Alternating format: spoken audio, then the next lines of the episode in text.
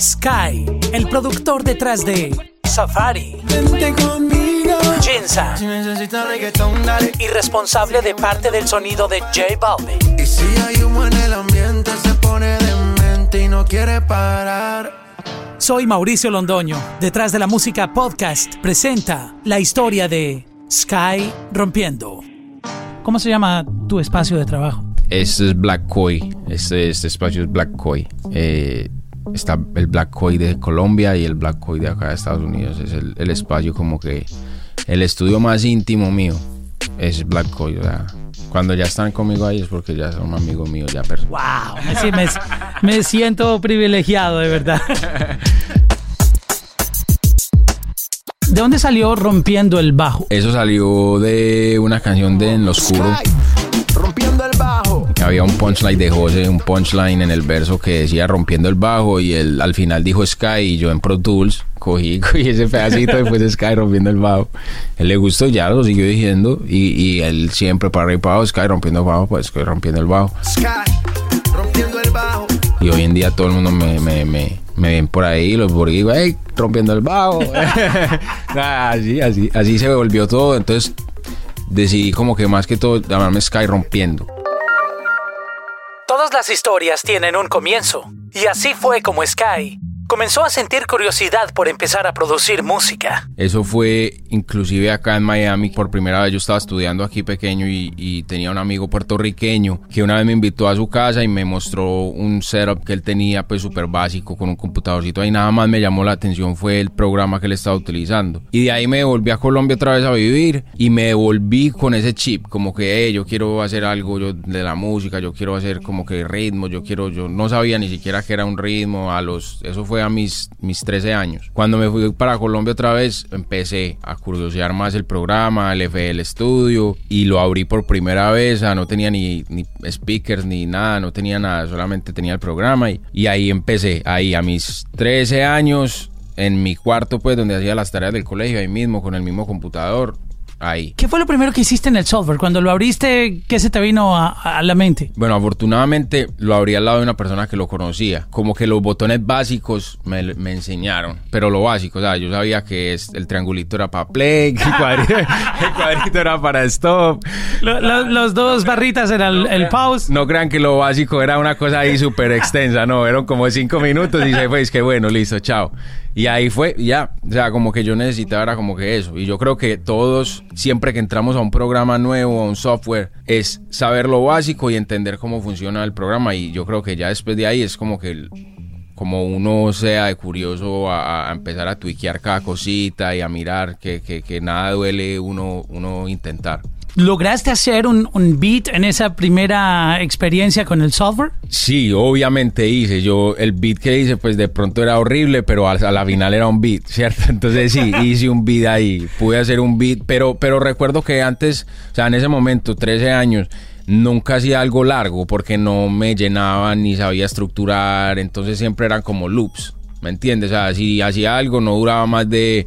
De, de 30 o 40 segundos repitiéndose porque pues no, no sabía estructurar mucho, era más como que un groove ahí pero malo porque era, estaba empezando y era más de eso, más que pistas, más que tener una estructura, yo todavía no estaba en esa etapa, le estoy contando la etapa de antes de que yo empecé como que a, a, a- estructurar ritmos y ya entregar ritmos y hacer ritmos como que ya me siento y ya sé qué hacer, en ese momento estaba apenas explorando la música como tal. ¿Y qué artistas estaban sonando en esa época que te inspiraban un poco a, producir beats? ¿Qué recuerdas? Yo desde pequeño el gusto por la música sí lo he tenido. O sea, puede que no por hacer pistas, que fue como ya a los 13 años, pero desde pequeño sí sentía algo por la música que era distinto a mis amigos, a mis primitos. Yo chiquito salía y, y bailaba las de Michael Jackson con los tíos, ¿sí me entiendes? O sea, me apagaban las luces. Era ese tipo de- de- de- de gusto por la música, no ese acercamiento que tengo hoy en día. Pero en ese momento como me inspiraron desde chiquito, los mismos. O sea, Michael Jackson, como lo acabo de decir, me encantaba. A mí me encantaba mucho lo que era el rock. Para mí, pues, yo era un niño de, de- cuando era niño de 8 o 9, antes de, irme para, de venirme para acá, para Estados Unidos, me gustaba mucho Limp Bizkit, me gustaba Korn, me gustaba Slipknot, me gustaba Ramstein. O sea, me gustaba ese tipo de rock antes de empezar a meterme mucho en el rap y en el hip hop, que fue cuando me vine para Estados Unidos. Entonces, como esos, esos que les acabo de decir, eran cosas que yo escuchaba, pero como a mis 7 u 8 años, 9, cuando ya empecé a tener un gusto por la música, eso a mí me gustaba, como el rockcito así. Me vine para acá y ahí mismo cambié como por el hip hop americano. Y yo desde que mi abuela vivía aquí, entonces siempre venía todas las navidades y mi tío me, siempre me educó mucho con Tupac. Cuando venía para acá se me salía el lado rapero cuando me vine y, escuché todo eso, ya volví a, Colombia con otras otras cosas, ¿me entiendes? Era, era como que lo había lo que había aprendido en Colombia, el vallenato, que he escuchado también desde pequeño. La música tropical. La tropical, la música colombiana, lo que uno le enseña en el colegio, que, que yo tenía clases de música en el colegio. Todo eso se mezcló ya con lo, de, lo del rap y todo eso. Y súmale a eso el reggaetón.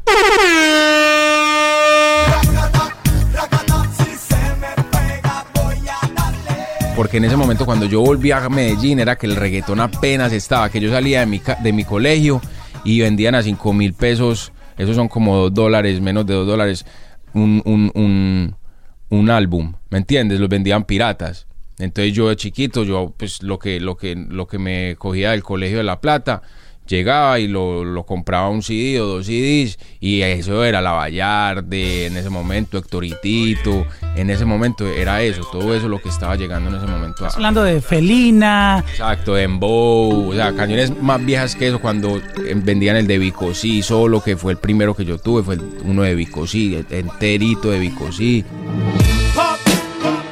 ellos hicieron algo en, la cabeza, ¿cierto? Y en el oído y en las influencias. Pero siempre he sido muy fan. En ese momento estaba ya José Balvin, ya estaba pegando sus primeras canciones en la radio en Colombia. Creo que él ya tenía éxtasis con Joel y Randy en esa época.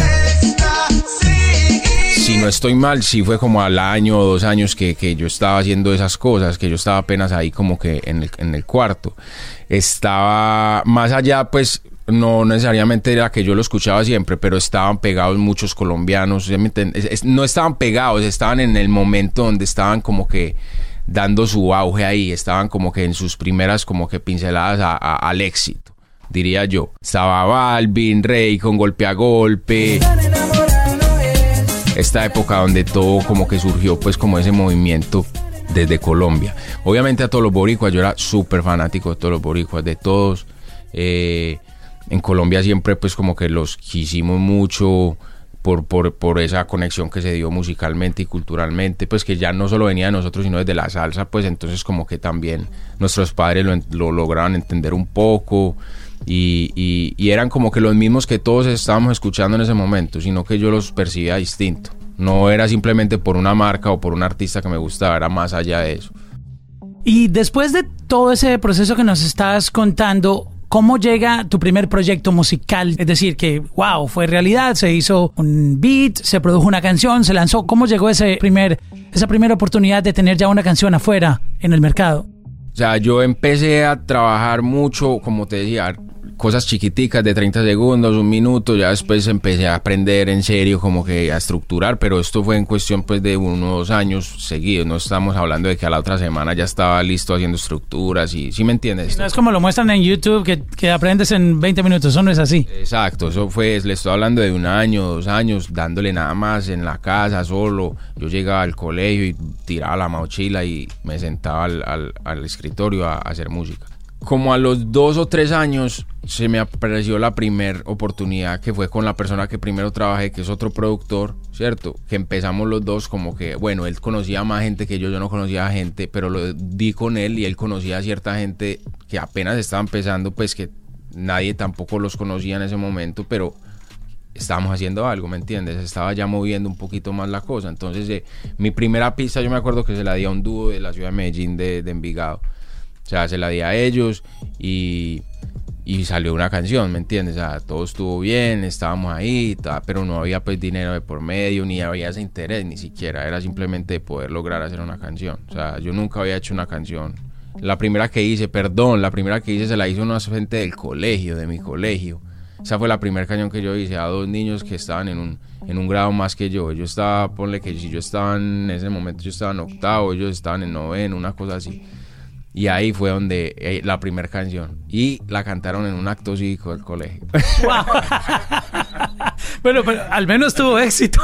sí, sí, tuvo sí. público. Exacto, exacto, exacto, exacto. Pero no, pues, las primeras canciones siempre, siempre las, las he recordado mucho porque pues significa mucho. La primera que sonó en radio, la primera que hice literalmente, o la primera que tocó Billboard, o la primera que... ¿Sí me entiendes? Como que esa primera canción que me abre otra puerta y otra puerta siempre se queda en mi cabeza.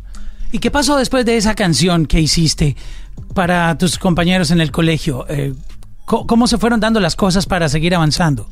No, pues a la final el del más el más interesado pues en que salieran las cosas de la música era yo porque ninguno quedó cantando de los que te estoy diciendo pues de, de los del colegio ninguno canta hoy en día incluso pues como a los seis meses dejaron de cantar o sea, y yo seguí yo seguí y, y, y, pues si, si empecé con una cosa en el colegio, pues seguí con esta gente de, de Medellín, de los de Envigado, y después otra gente hice otra pista que ya me pudieron pagar y me pagaron como 60 mil pesos, o sea, que, que esos son como 20 dólares.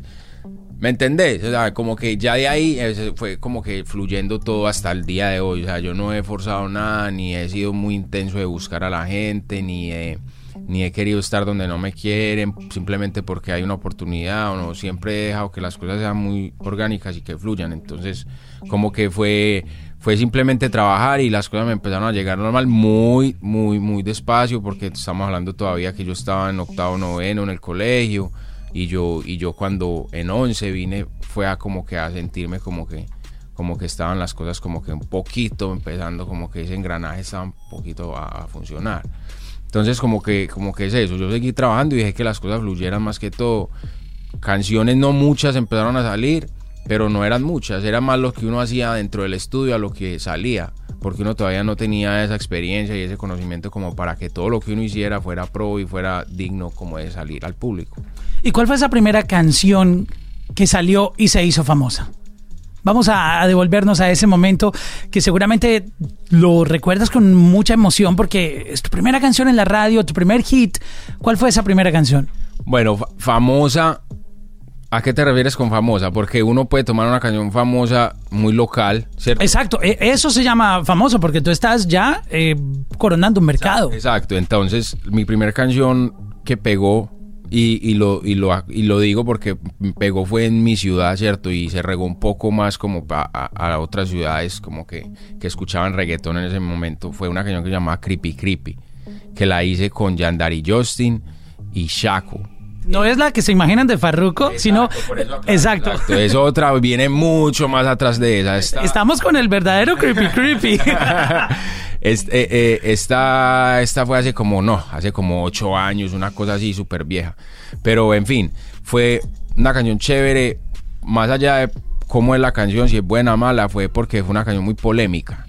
La primera canción que, que, me pegó y fue como muy polémica porque traía el tema pues de, de la marihuana, traía todo esto y, y en ese momento se volvió una cosa de noticias y todo esto aquello, pero eso le dio más, más espacio a la canción como para que la gente la escuchara. Fue el primer éxito en mi ciudad, lo puedo decir, ese eh, Creepy Creepy de Yandari Justin. Pero no seas tan humilde, Sky, porque la canción en Cali, yo trabajaba en ese momento en la radio en Cali, también fue un hit. Yo la programaba en la radio y todo el mundo quería cantar esa canción. L- Básicamente lo mismo que pasa hoy con el Creepy Creepy de Bad Bunny con Farruko. Eso pasó con tu canción en nuestro país. Sí, esa canción la verdad fue un éxito pues en el, en el, en el país y, y en las discotecas, en los carros, todo. Y, pues una nota y la oportunidad que me dieron Yandar y yo en ese momento pues de, contar conmigo para la canción, Chaco, o sea, fue una cosa muy chévere en ese momento, me, me sentí muy, muy, muy alegre porque era el primer tema que la gente sabía de mí en la calle, ¿sí me entiendes? Y que estaba mi pauta, ah, chévere, una, una experiencia de las mejores. Para recordar ese momento, aquí está un breve fragmento de Creepy Creepy. La niña quiere creepy, creepy, creepy, porque la pone happy, happy, happy. La niña quiere creepy, creepy, creepy, porque la pone happy, happy, happy. ¿Qué pasó después de Creepy Creepy? Empezaron a llamarte nuevos artistas, a grabar contigo. ¿Qué sucede? Porque luego que una canción tiene ese éxito, las cosas empiezan a cambiar para el productor.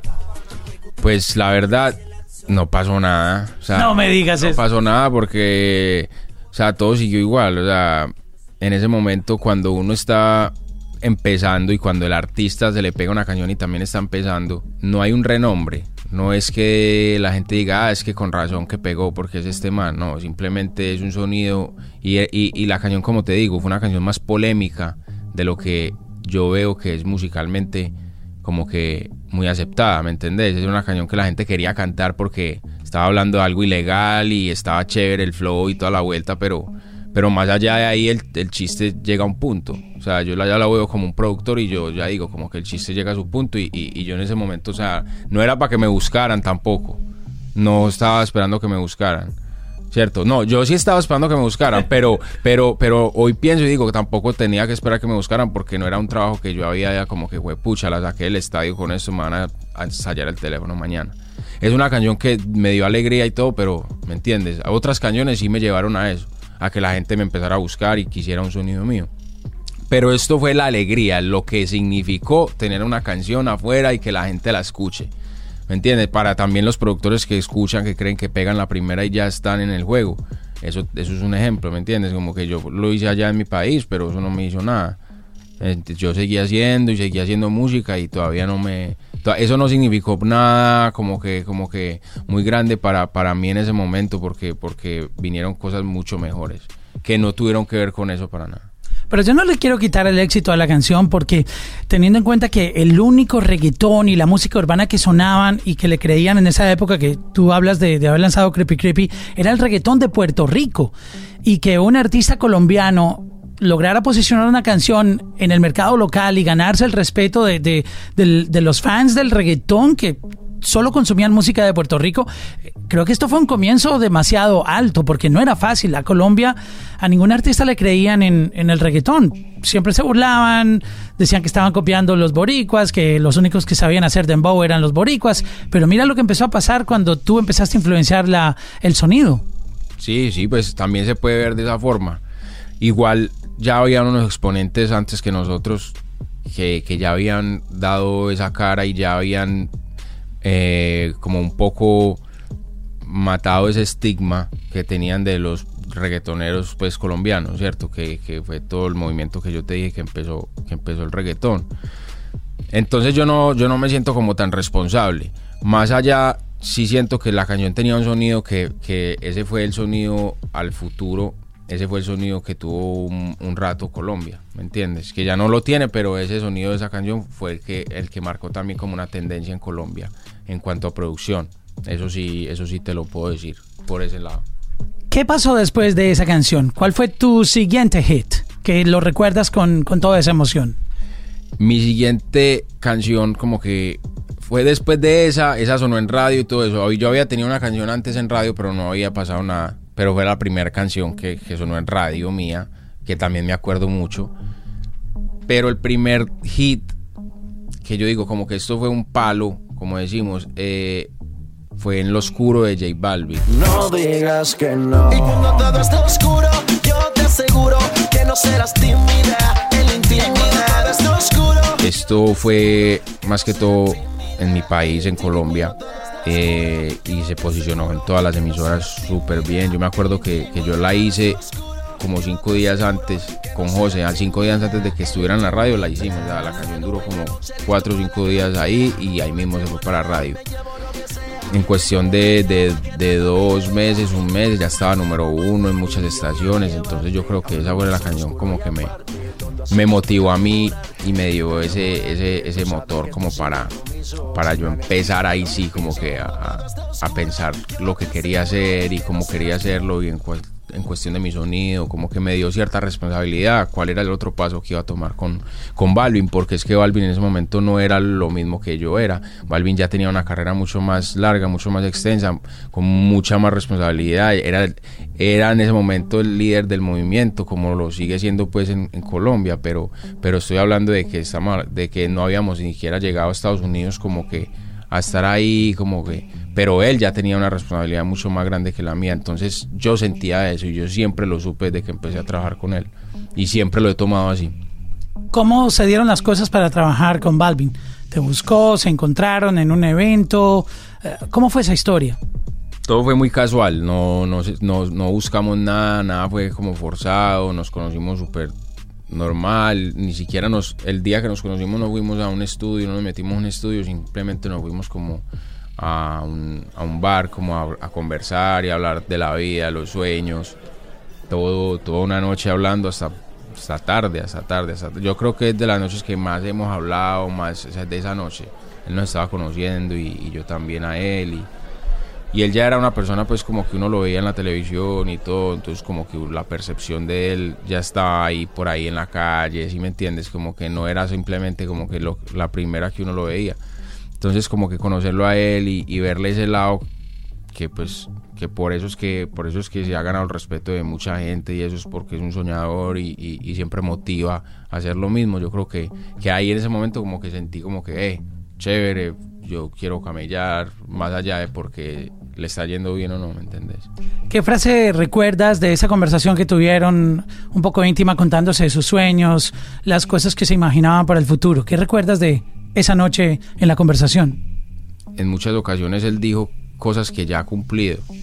¿Sí me entendés? Pero él no las decía en, en forma de que, hey, las voy a hacer o "Han", simplemente es como que me estaba contando de sus sueños, exacto, no, no, de una, no de una manera como mal ambiciosa, no, es una manera más como que contándome de sus sueños y lo que quería hacer y, y como que diciéndome, vos te imaginas esto, vos te imaginas esto, vos te imaginas aquello, y hoy yo lo veo cumpliendo tantas cosas de las que, de las que ni siquiera de pronto dijo ahí, que, que ya tenía en la cabeza, ¿me entendés? Entonces como que esa perseverancia y esa determinación como que marcó la conversación más que todo, como que hey, a esto hay que apuntarle, a esto hay que apuntarle. Ese liderazgo yo no lo tenía como, como productor en ese momento, yo no tenía como que ese liderazgo, ni a dónde ir, ni, si me entendés, como que yo creo que, que es muy importante en cada, cada productor o cada artista o cada compositor, lo que sea, que tengan un, un grupo, ¿me entendés? Como que se, que se acoja un grupo con un mismo ideal, un grupo de creativos y, y se forme un colectivo ahí que todos puedan aportar su talento. Yo creo que eso es la clave cuando, como cuando un pequeño movimiento empieza, que hay varios talentos o hay varios pero con un mismo ideal, ¿sí ¿me entendés? Y, y, y, y de pronto yo ahí fue donde encontré como que, hey, parce, esta gente tiene mis- los ideales que yo también tengo, vamos a perseguirlo juntos, porque de pronto yo estaba con gente que sí quería mucho y eso, pero los ideales de pronto no eran los mismos. Entonces uno va cuadrándose y yo era muy niño también, yo ahí tenía parce, yo estaba con el uniforme del colegio, ¿me entiendes? O sea, yo en serio era, era muy niño ahí y, como que esas cosas me hicieron madurar un poco más en, cuestión a- a- a la música, pues. Y desde ese momento empezaste a trabajar con él, decidieron formar un equipo de trabajo y, empezar a trabajar en el sonido que iban a, a mostrarle al mundo. desde ese momento, desde ese mismo momento, como te digo, ese día no estábamos en el estudio, pero a los dos días ya estábamos haciendo en lo oscuro. Y a los siete días de vernos, ya estaba en la radio. ¿Sí me entiendes? O sea, como que fue como a los siete, diez días de que nosotros nos conociéramos, ya habíamos grabado dos canciones y una de ellas ya estaba en la radio. Entonces ya ahí yo dije, con este man pasan cosas, ¿cierto? Lo que tengo es que trabajar para que para que esto se, se mueva más, ¿sí me entendés? Para que, para que eh, sigan los resultados. Y ahí empecé a hacer música para él. Hasta el sol de hoy, música y música y música. Empe- siempre hice música con más gente y él nunca me pidió que lo hiciera para él solamente. Eso nunca ha sido un impedimento de parte de, nadie. Pero esa hermandad y ese sentimiento que tengo por ese mismo, que esa misma sentada que nos pegamos hace rato en ese bar, es, es, es el mismo ideal, yo creo, ¿sí me entiendes? Con sueños mucho más grandes, con sueños cumplidos, pero que motivan a, a seguir trabajando. Lo que tú viste ese día te motivó a trabajar mucho más fuerte, a superarte y a, y a cogerle la velocidad que él tenía en ese momento, porque si cuentas que en una semana pasaron todas esas cosas, no me quiero imaginar cómo empezó a volverse el ritmo de trabajo a partir de ese momento y, y cómo es en este momento también. Sí, claro, eh, eso se contagia. Yo digo que, que esa ambición, esa buena determinación se contagia. Eh, yo empecé a ver muchas cosas que yo de pronto yo no estaba yo no estaba preparado, ¿cierto? Para eso. Pero no son no estoy hablando de cosas materiales ni nada, simplemente de resultados, de, de, de- de trabajo, de, de, de responsabilidades que, que yo no estaba como que en ese momento listo, pero me tocó prepararme en ese momento, ¿sí me entiendes? Me tocó asimilar en qué nivel estaba el proyecto en el que estaba trabajando yo y en qué nivel estaba yo, a qué nivel tenía que llegar y cuánto tiempo me iban a esperar, porque si me dormía mucho, pues me dejaba el tren. Total, yo siempre he sido el más chiquito del grupo. O sea, en ese momento yo tenía como, como, como 19 años. Claro, y entender esa responsabilidad, porque ellos no estaban jugando. Y, y tú apenas estabas como empezando a descubrir la vida, cómo funciona, porque en el colegio no hay preocupaciones, pero ahí tú ya empezaste a, a enfrentarte al mundo. Exacto, entonces, entonces ahí fue donde ellos me ayudaron, todo el grupo, pues, o sea, no solo fue él, sino todo el grupo, Pope, sus su managers, siempre como que me ayudaron como a crecer en, es- en el lado de la industria, pues, ¿cierto? Como que darme ese ejemplo, porque era gente mayor, ¿cierto? No vieja, era gente mayor que yo que tiene experiencia y, y- y tiene, y tiene mucho más mundo recorrido. De pronto uno hubiera tomado las cosas distinto a mis 26 años, ¿cierto? Que uno pues ya ha vivido más pero tampoco es que me arrepienta porque todas esas cosas me hicieron a mí madurar demasiado eh, y aprender de, de- de la industria, de las responsabilidades, del timing, del tiempo, que no hay nadie esperándolo a uno nunca, que, que hay muchas cosas en la música que se, se mueven y uno no y las cosas no giran en torno a uno, ¿me entiendes? Eh, y, y uno no es el- y uno no es la cara y uno muchas cosas que yo fui aprendiendo con, con los años y pero pero lo bonito es que nunca me dejaron de enseñar, ¿me entendés? Muchos hubieran dicho, no, pues yo no estoy aquí para enseñarle a nadie, usted coja su camino. Nunca me dejaron de enseñar nadie, ¿me entendés? Siempre la gente que, que ya sea el, el crew Alvin o ya sea este o aquel, siempre me han tomado bien y me han, me han llevado por un buen camino y me han aconsejado bien. Y yo creo que también he escuchado y he sido muy abierto a escuchar a la gente y a, a recibir ideas, pues. Ese primer hit que los hizo llorar de felicidad y celebrar trabajando juntos, ¿cuál fue? Yo creo ya había pasado en lo oscuro, ¿cierto? Otros temas más apareció, yo te lo dije. Yo te lo dije, no me iba a enamorar. Te lo advertí a ti. Yo te lo dije, fue el tema que para mí dio el brinco a Estados Unidos. Él ya había sonado con Sin Compromiso, Remix. Él ya había sonado de más que con varias canciones, pero había sonado, pues y esto lo hemos hablado él y yo, él había sonado más como que, ah, sonó allí en esta ciudad o lo puso allí este DJ. Pero con Yo te lo dije, yo creo que como que empezaron a programarlo ya en serio. eh, era un video muy, muy, muy bacano para ese momento. Era un video que En Las Vegas. Vegas, desierto, o sea, Nadie era había hecho eso en Colombia. Ningún artista latino había llegado a ese nivel. exacto. en ese- y en el reggaetón tampoco es que se viera todos los días, ¿me entiendes? O porque ya era, ya era nosotros brincando y saliéndonos de del- carril de que somos colombianos y estamos haciendo música urbana, no. Ya es brincando y vamos a estar es en, ambos lados. Ya, ya no estamos diciendo que estamos haciendo música colombiana, no. Estamos haciendo reggaetón igual que ustedes, los puertorriqueños. Entonces ya estábamos jugando a los dos juegos, o ya éramos como que listo. Ahí fue donde yo sentí como que de pronto, listo. Aquí fue que tenemos que aprovechar y empezar a lanzar música más para los dos lados. O sea, pensando ya en que vamos a estar en los oídos de los boricuas, en los oídos de los, de los estadounidenses, latinos, está, estamos en los colombianos también, en Suramérica todavía, ¿cierto? Hay que mantenerla. Entonces eso, es- eso uno como productor también uno tiene que tener en cuenta. Y yo siempre lo he tenido en cuenta. Y eso me lo ha enseñado mi hijo y, me- y, y- y siempre lo hemos tenido en cuenta. Pero ahí fue que yo me di, me, me di como que como que vine a caer que la música ya estaba pegando en Estados Unidos. Pero temas como ese, importantes, igual fue Ahí Vamos, igual fue Jinza.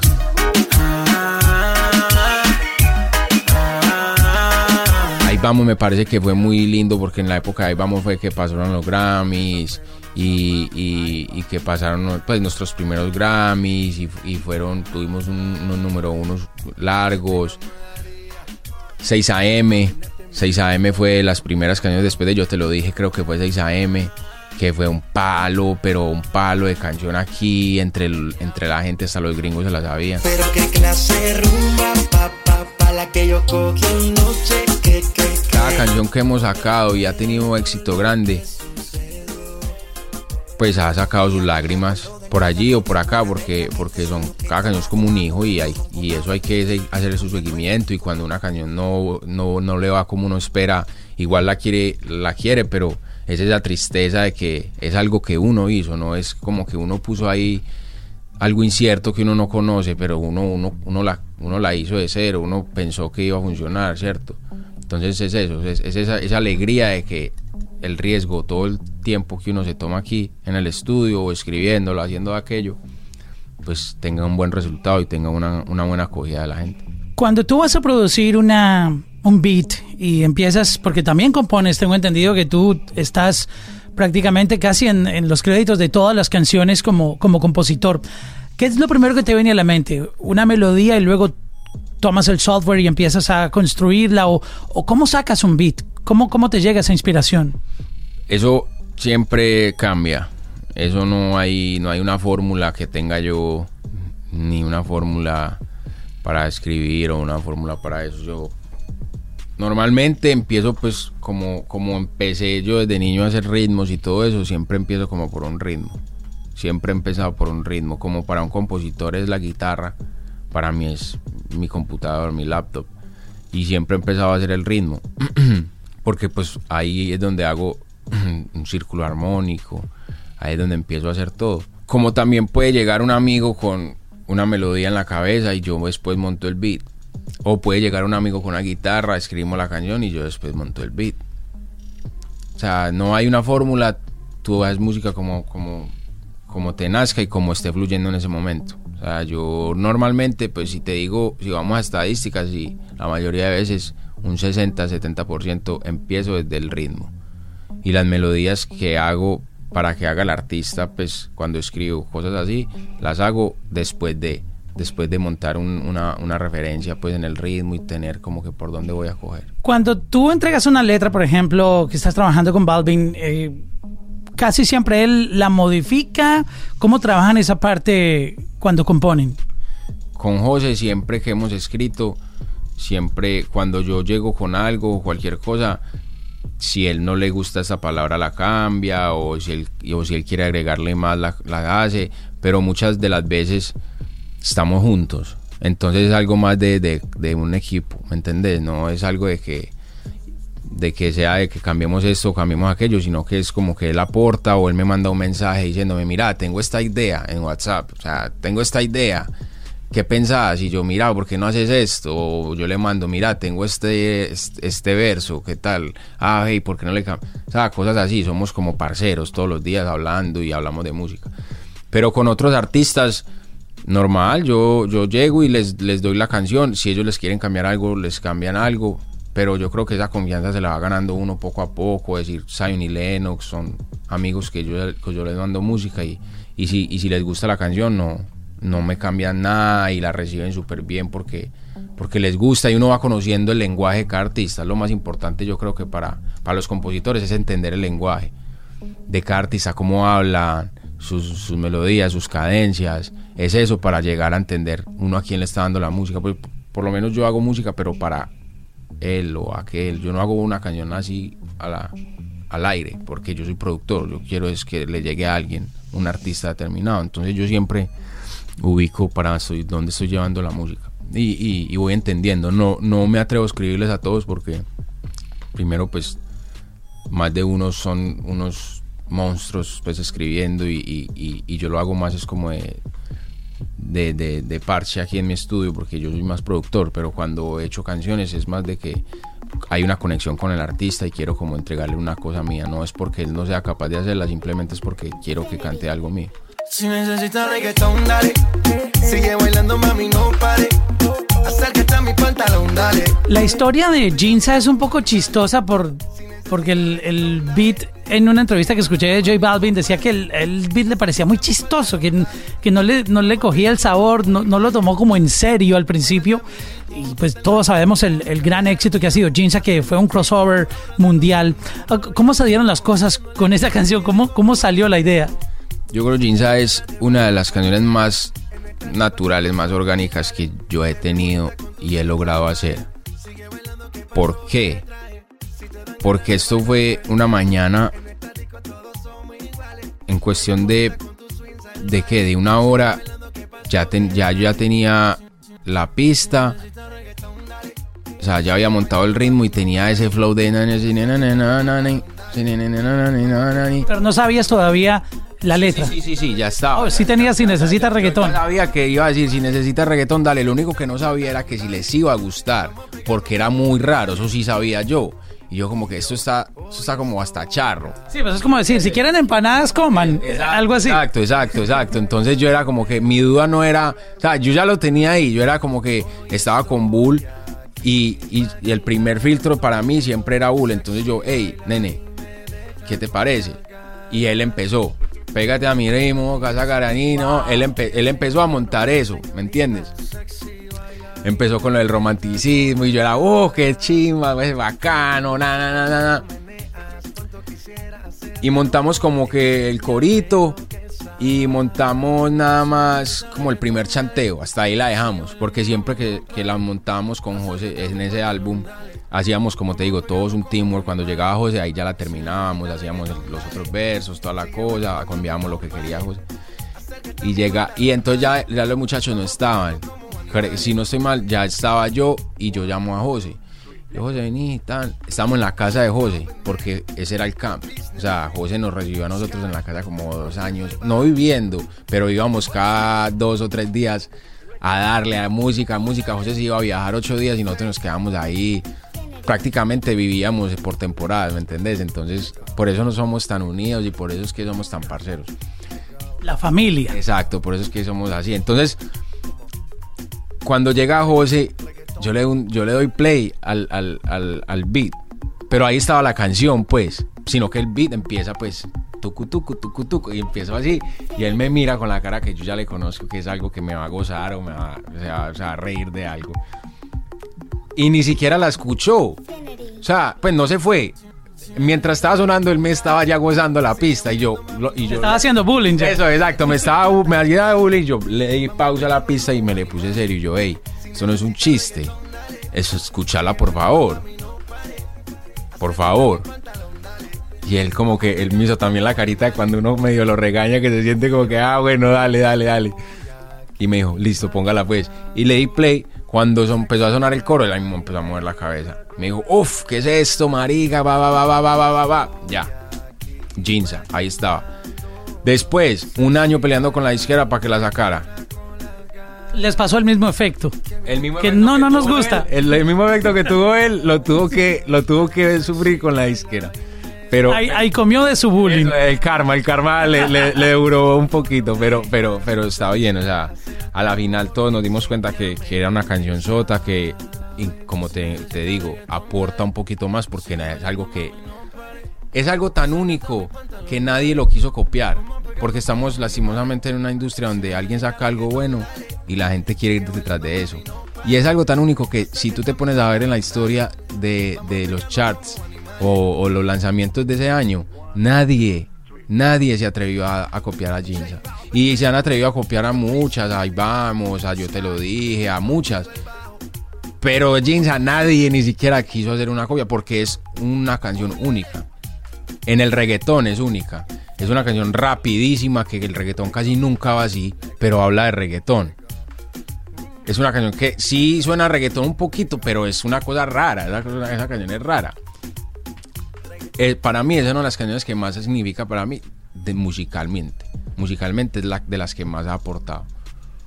Porque saliste de todos los esquemas y, y- y diferente a lo que todo el mundo estaba haciendo y lo que el estándar estaba pidiendo en ese instante. Exacto, exacto. O sea, la, la canción, la, el beat suena como que al principio como empezar un jueguito, pues como de juguete, pero cuando la batería pega no es de juguete, la batería pega en serio, en la cara.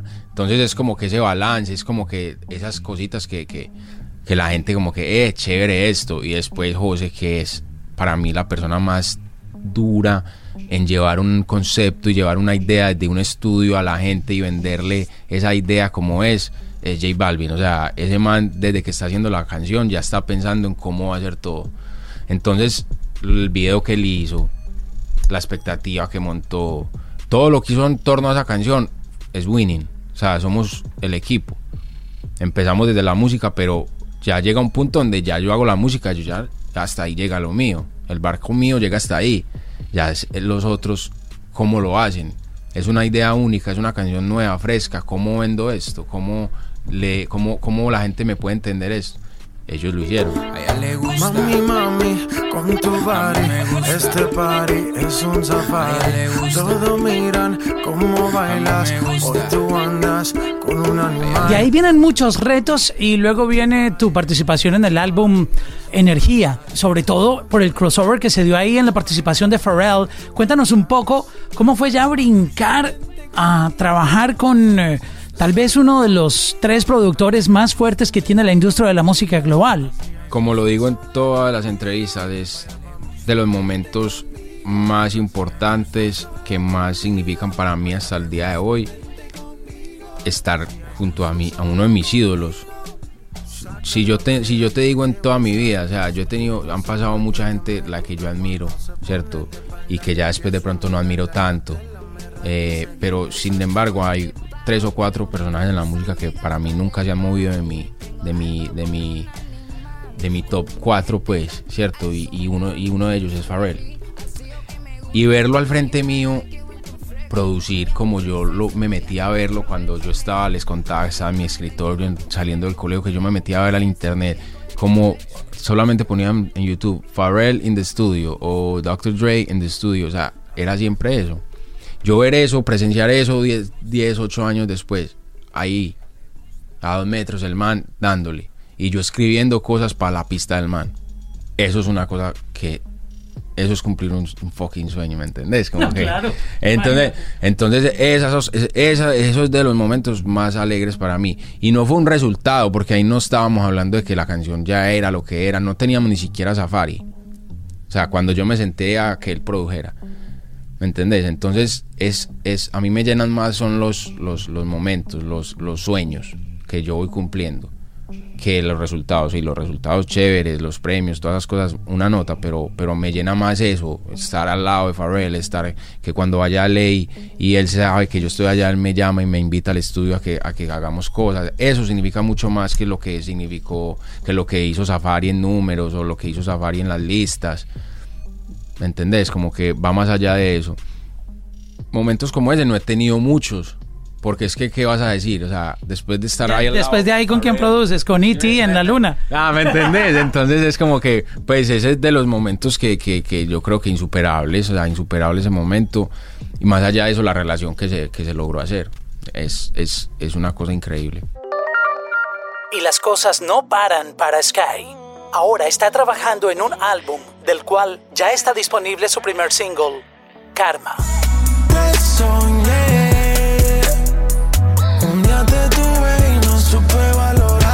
Quisiera saber un poco los detalles de cómo llegaste a producir esta primera canción que va a ser tu primer single de tu álbum. Cuéntanos un poco los detalles de cómo se dieron las cosas para lanzar Karma.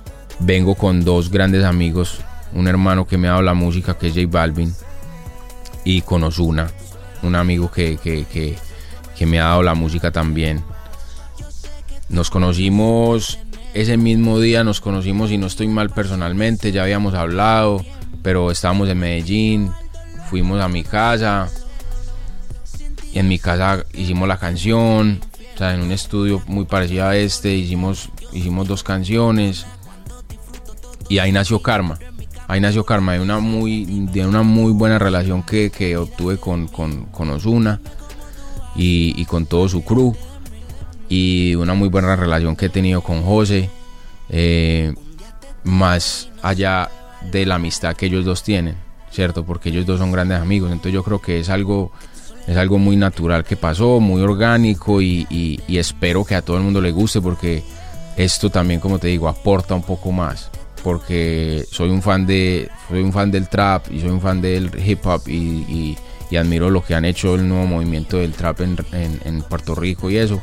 Y esto es una canción también que tiene ese sabor, pero es una canción que trata de amor, que trata de, de- del karma, que, persigue a estos dos manes que hicieron algo mal y, que no se que no, que no obraron como debían hacerlo con, su exnovia o su amor de niños y el karma los ha perseguido todavía. Entonces es como que se van más allá en vez de tratar otros temas pues que hemos estado acostumbrados que está tratando el trap. Pero es eso, es simplemente como que estoy proponiendo. Me encanta, soy fanático de lo otro, pero estoy proponiendo un poco acá, que yo sé que vamos a tener muy buen resultado comandando pues eh, eh, la nave con, con estos dos grandes de la música hoy en día, que es Ozuna y J Balvin. ¿De dónde salió la idea de esa máquina del tiempo que todo el mundo ha visto eso? Así no haya vivido esa época de volver al futuro con Michael J. Fox. Todo el mundo ha tenido que ver esa imagen en algún momento de su vida. ¿Por qué quisiste como vincular un poco esa, esa parte que además me parece súper cool? Es algo que se lo tengo que dar a Nuno Gómez, el director del video. Eh, un amigo que, que, que cuando primero lo llamé para hacer este, este video me dijo, hey, espérate que yo tengo unas ganas de hacer algo y te lo tengo que decir. bla". Y me, me mostró todo lo que tenía en mente con el DeLorean, lo que tenía en mente con Regreso al Futuro y me encantó. Y yo siempre he tenido mi año, en 1992, muy presente.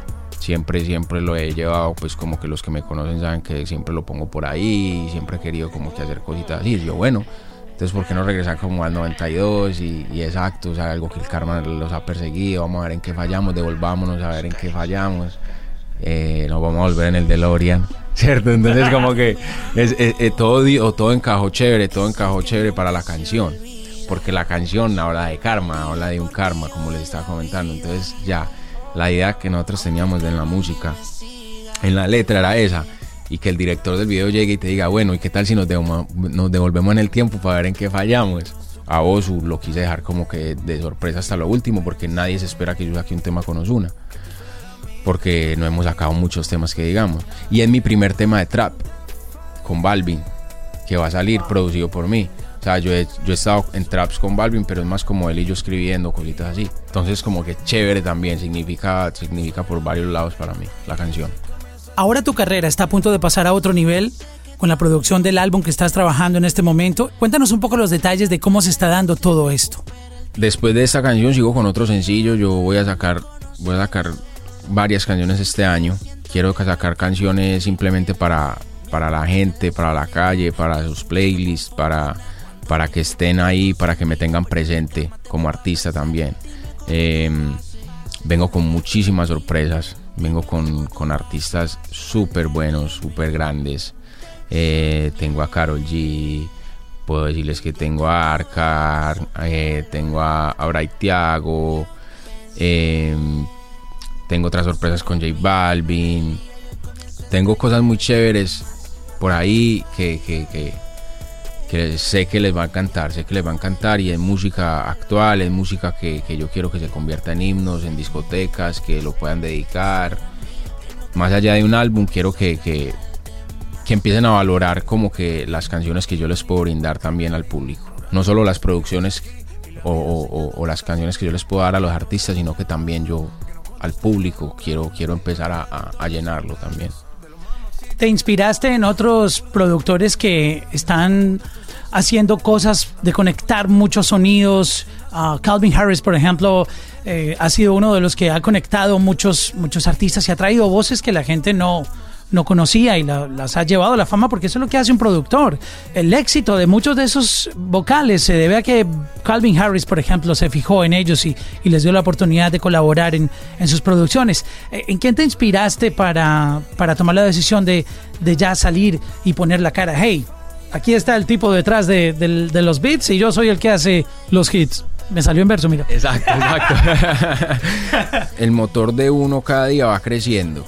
Y, y si antes el, motor mío quería hacer grandes canciones y quería hacer eh, eh, eh, grandes como hits, yo quiero seguir haciendo cosas, no quiero quedarme en eso, ¿me entiendes? Quiero, quiero ser una persona que, que pueda, que pueda tener más alcance en la música, en la industria y, con, y con los fanáticos y con la radio, quiero tener más contacto. Y siempre a las personas que he admirado, como te decía ahorita que uno de ellos es Pharrell o Dre o, o- o los, los pilares de, de lo que son los, los productores pues en el género urbano. Ellos siempre han tenido un plus, ¿cierto?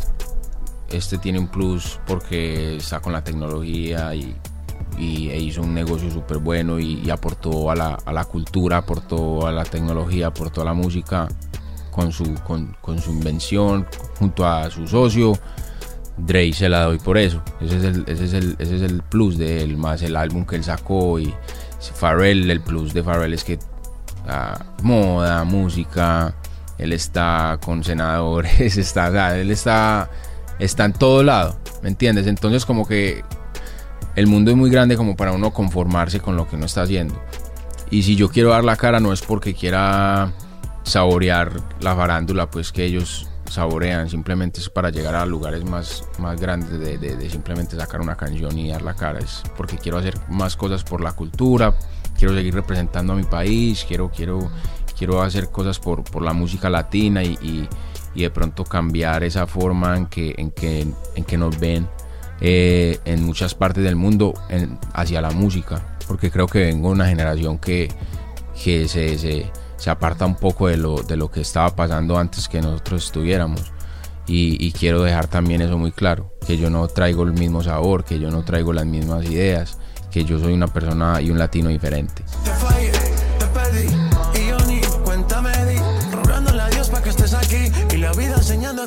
¿Tú qué utilizas para, para grabar? Yo he escuchado que la industria cada vez se va a volver más móvil. De que tú vas a terminar produciendo una canción en un avión, ya está pasando. Que la vas a terminar produciendo en un teléfono. Tú ves ejemplos y videos de artistas que han hecho hits en un hotel, en el cuarto de un hotel, sacan un micrófono, su audio interface, Ableton y, producen un hit. ¿Te gusta tener tus equipos todo el tiempo contigo? ¿Cómo es tu manera de, de producir cuando estás on the go? Lo único que yo me llevo es mi computador, o sea, y lo único que, o sea, yo puedo estar en un estudio súper gigante, pero lo que estoy utilizando yo es mi computador, el mismo si yo estoy en un avión o el mismo que si yo estoy en mi pieza o si yo estoy viendo Netflix. es el mismo computador. Multiusos. Exacto, es el mismo computador. Tengo varios porque no me gusta como que quedarme con uno mucho tiempo. No sé, siempre he sido de, de ese agüero, pero, pero, pero siempre es un laptop, un portátil. Desde que tuve la oportunidad, pues, para comprarme un portátil, lo he tenido. No, antes no viajaba mucho con, con portátil porque no era como, no trabajaba con Mac.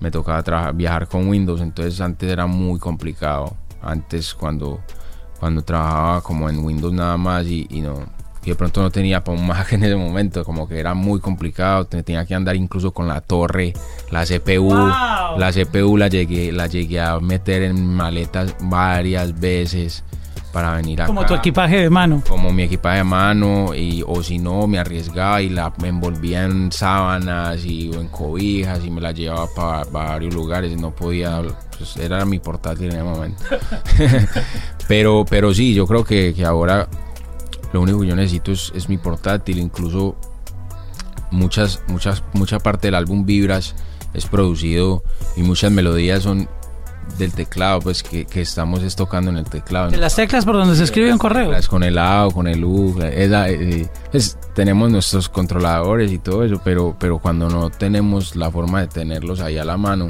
que el álbum Vibra se hizo en un tour. Y si hay Vibra se hizo en el, en el último tour de, de Balvin. Entonces cuando tú estás en eso, tú no, tú estás on the go, o sea, tú estás o en el avión, o estás en el hotel como por 3, 4 horas, o estás en el venue. Ya, no hay otro escenario, ¿me entiendes? O sea, como que no, no es de que vamos al estudio, no, no hay tiempo. Entonces tienes que estar ahí dándole. No grabamos ahí, pero sí creamos los tracks. Todos los tracks los creamos ahí, Tiny y yo. O sea, yo creo que es como que coger los recursos, saber utilizar los recursos y encontrar un programa donde te sientas cómodo y ya. En estos momentos para los que están, la nueva generación.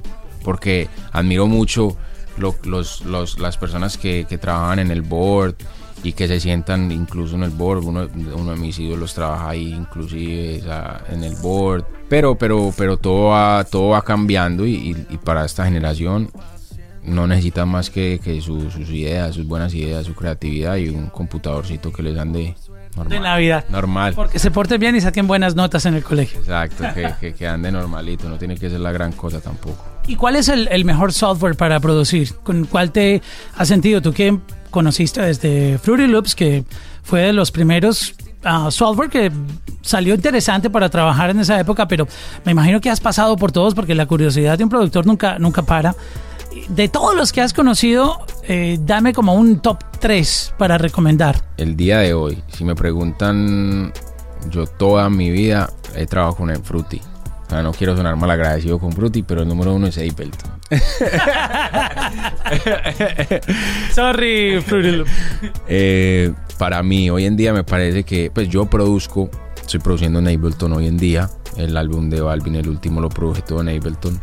Para mí, yo, en mi conocimiento y en lo que yo he trabajado, Ableton, Pro Tools y Fruity. O sea, y, Pro Tools yo no lo uso para producir. Yo lo uso, pues, para producir vocales. Para producir, para grabar y para mezclar, pues, uno, uno se queda ahí un ratico en Pro Tools. No soy muy virtuoso en Pro Tools, pero, pero sí me manejo por ahí chévere, súper bien. Eh, pero lo que es FL, FL Studio tiene su sonido y el que lo sepa poner a sonar chévere, bendecido, pues si me entiendes, como que aproveche el programa, que el programa es muy fácil de usar.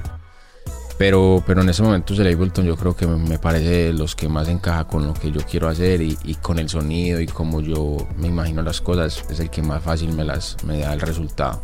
Sky, muchas gracias por estar con nosotros en la Música Podcast, por compartir tu historia. Eres una persona admirable, te felicitamos, te deseamos muchos éxitos.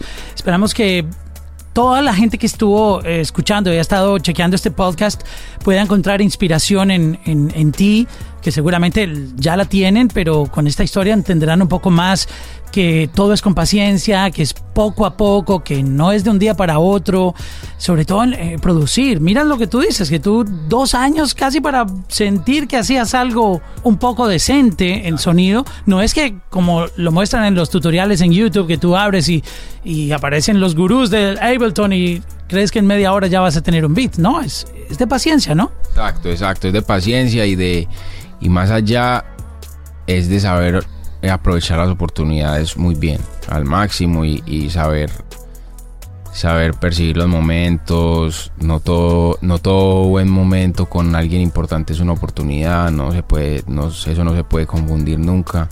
Hay que disfrutar también con la gente, uno no puede andar con, en la industria uno no puede andar con el interés las 24 horas porque también vas a quedar mal, vas a caer mal. No se trata de eso, es ser paciente y que tu trabajo lo, hable por ti y todo va a llegar en su momento.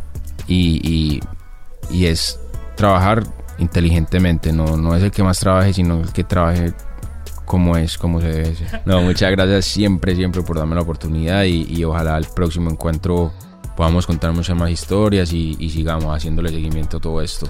¿Qué hay de cierto que tus amigos ya no te invitan a ninguna fiesta porque siempre que llegas cae rompe el bajo?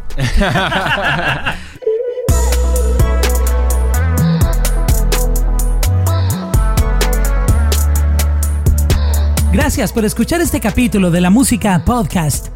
Para más episodios ingresen en lamusica.com o descarguen nuestra aplicación completamente gratis para iOS o Android. Soy Mauricio Londoño y si quieren sugerirnos artistas para que los invitemos a grabar podcast y conocer su historia, déjenmelo saber en arroba Mauro en Instagram. Nos escuchamos pronto con otro episodio en la Música Podcast.